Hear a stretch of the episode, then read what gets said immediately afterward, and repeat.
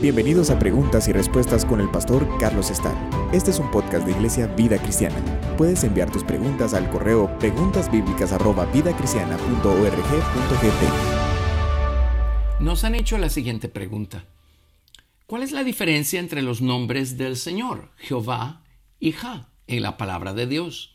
¿Solo es una abreviatura del mismo nombre o son dos diferentes? ¿Y cuál es la enseñanza del versículo en Isaías 12.2 al mencionar Ja, Jehová, juntos. En un lado de la balanza, eh, Ja es una contracción del nombre Jehová y de hecho es así como los diccionarios lo definen. Por supuesto que no son dos nombres, es uno solo. Ja son las dos primeras letras del nombre y Jehová son las cuatro letras del nombre eh, escrito de manera completa o tres letras, hay una que se repite. Recordarán que el nombre de Dios en, hebreo realmente se eh, escribe con cuatro letras. La primera es una letra que sería lo equivalente a la Y en castellano, pero en hebreo es la letra que se llama Yod o Yud.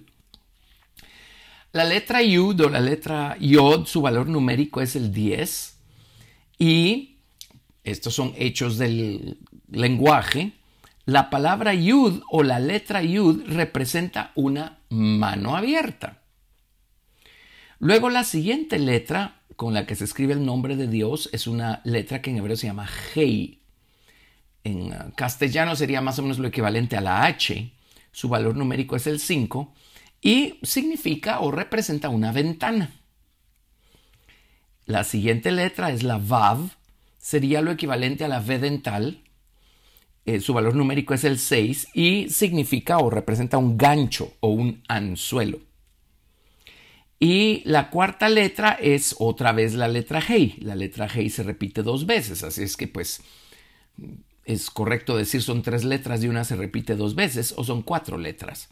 Otra vez la G, otra vez eh, un valor numérico de 5, otra vez el simbolismo de una ventana. Yo le Prefiero referirme a este nombre como el nombre escrito por cuatro letras, porque pues así se le ha llamado, el nombre tetragrama o tetragramatón. Tetragramatón es, una, es un término griego que significa cuatro letras, o escrito con cuatro letras. Bueno, el nombre de Ja o Ya es solo las primeras dos o la primera mitad del nombre Jehová. Y Jehová pues es el nombre completo. Ahora, hay otro lado a esto. Si nos vamos al Salmo 68, verso 4, tenemos una clave tremenda. Allí leemos, Cantad a Dios, cantad salmos a su nombre, exaltad al que cabalga sobre los cielos. Ja es su nombre, alegraos delante de él. Si leemos esto en la Biblia King James en inglés, dice, exaltad al que cabalga sobre los cielos por su nombre, Ja. En otras palabras, eh, cuando Dios cabalga sobre los cielos, lo hace como ja. ¿Qué significa que Dios cabalgue sobre los cielos? Puede significar varias cosas.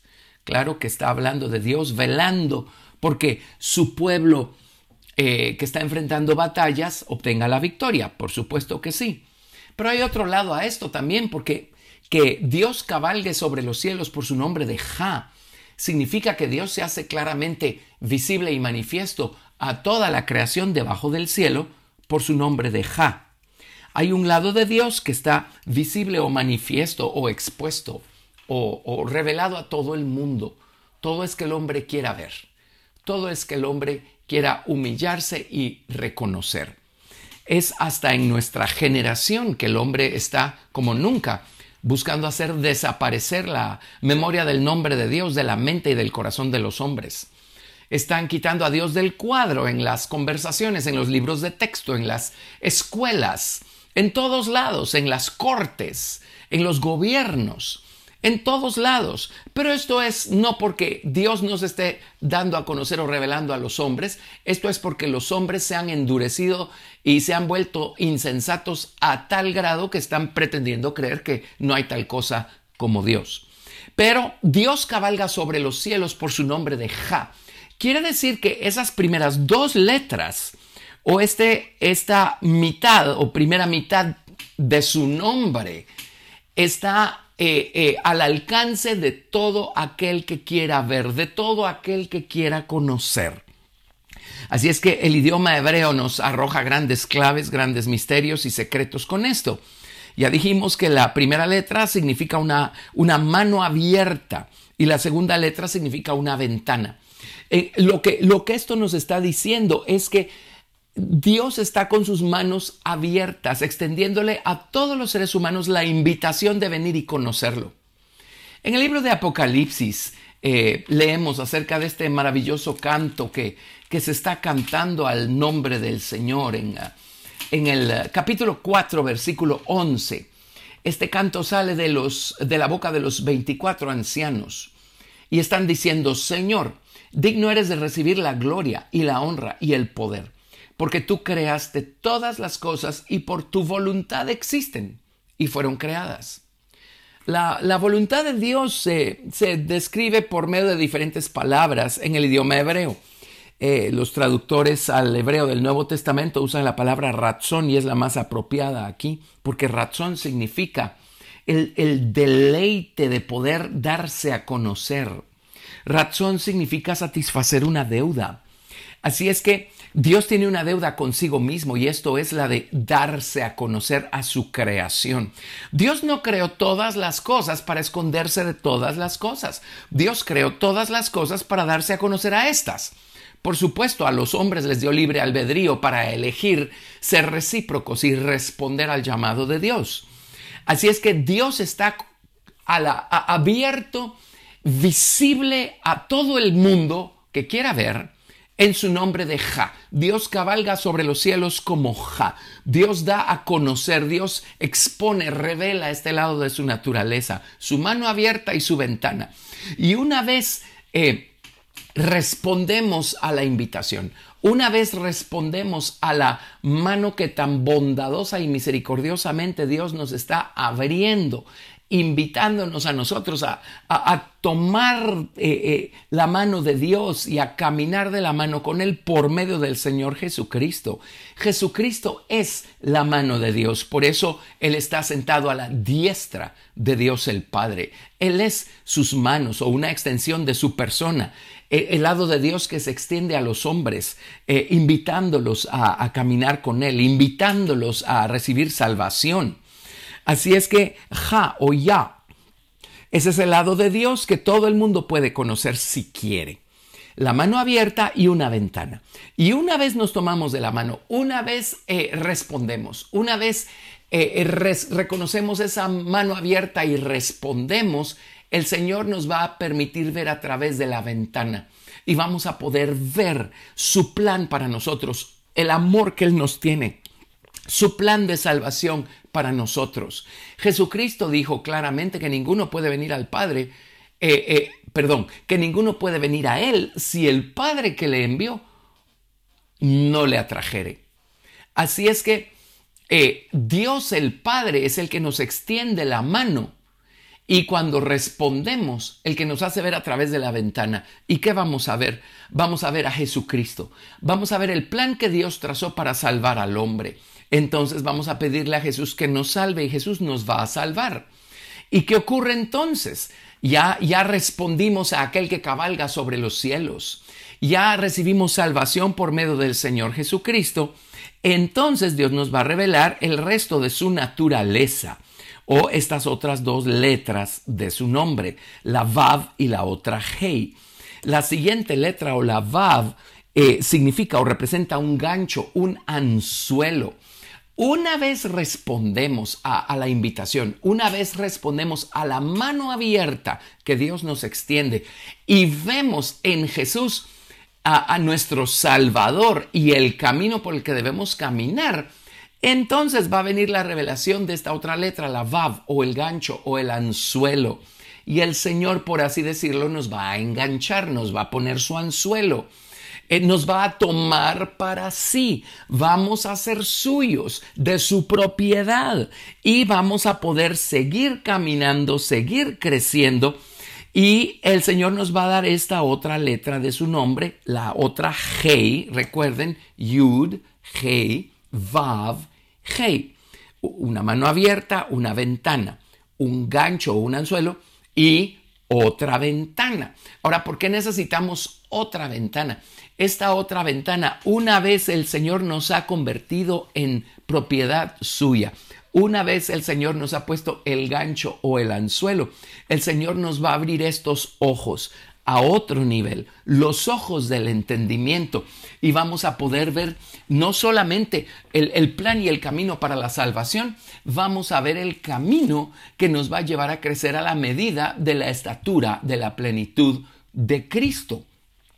En Efesios 4:13 dice, hasta que todos lleguemos a la unidad de la fe y del conocimiento del Hijo de Dios, a un varón perfecto, a la medida de la estatura de la plenitud de Cristo, para que ya no seamos niños fluctuantes llevados por doquiera de todo viento de doctrina, por estratagema de hombres que para engañar emplean con astucia las artimañas del error, sino que siguiendo la verdad en amor, crezcamos en todo, en aquel que es la cabeza, esto es Cristo, de quien todo el cuerpo, bien concertado y unido entre sí por todas las coyunturas que se ayudan mutuamente, según la actividad propia de cada miembro, recibe su crecimiento para ir edificándose en amor.